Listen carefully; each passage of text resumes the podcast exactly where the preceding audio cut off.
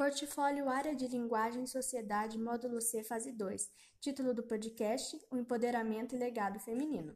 Alunas Kate Regina Macedo Silva, Elaine Barbosa Coelho Marques Bernardes, Pamela Cristina Messias da Silva. RU 21 35 723, 21 52 034, 24 21 131. Polo de Alfenas, Minas Gerais. Olá, somos uma equipe de três alunas de licenciatura em História da Uninter.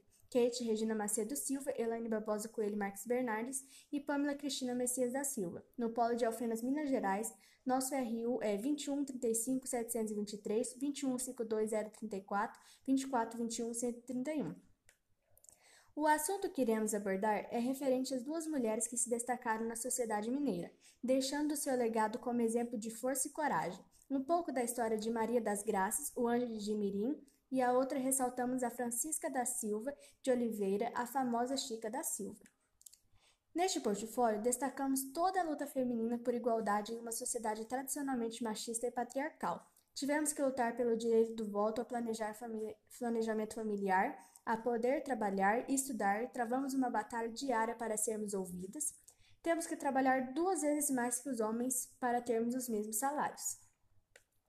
Nessa luta incansável e perene, temos mulheres que se destacam e nos incentivam a lutar pelos nossos direitos e igualdades. Entre essas destacamos duas, Maria das Graças Barra e Francisca da Silva de Oliveira Chica da Silva. Maria das Graças Barra, o anjo de Hospital de Mirim, em 1960, quando tinha apenas 11 anos, Maria foi trazida doente para o Hospital de Mirim, em Poço Fundo, e como era órfã, ficou aos cuidados das freiras que administravam o hospital. Depois de ser curada, como não tinha um lugar para ir, a menina passou a morar nas dependências do hospital. Em troca dessa estadia, aprendeu a auxiliar as feiras nos trabalhos de partos. No início da década de 80, o hospital deixou de ser administrado pelas feiras e passou para a administração pública municipal.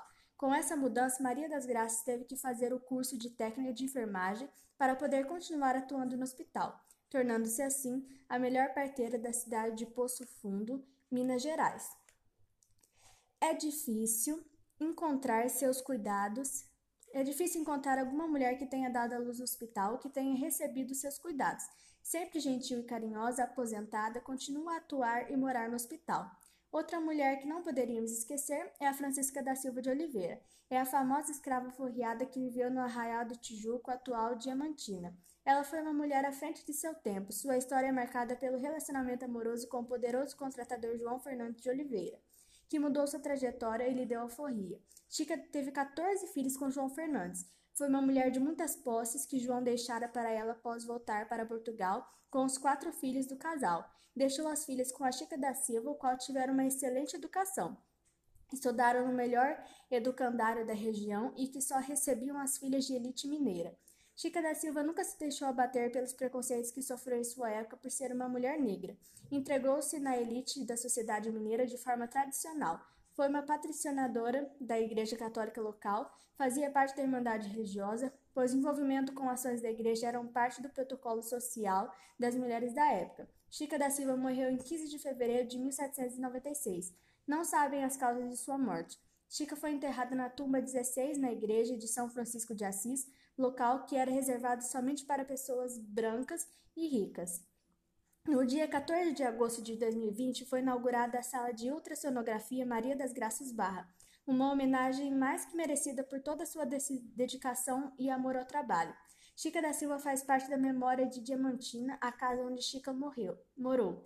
Hoje é um museu onde possui fotos e alguns móveis da época. O IPAM inclui na lista das belas artes brasileiras.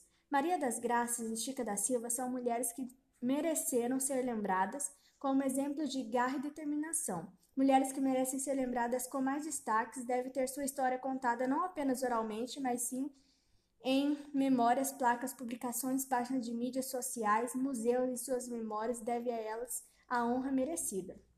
Agradecemos a todos. Foi um prazer poder trazer esse pequeno recorte de trajetória de duas mulheres que fizeram a diferença e deixaram o seu legado. Muito obrigado.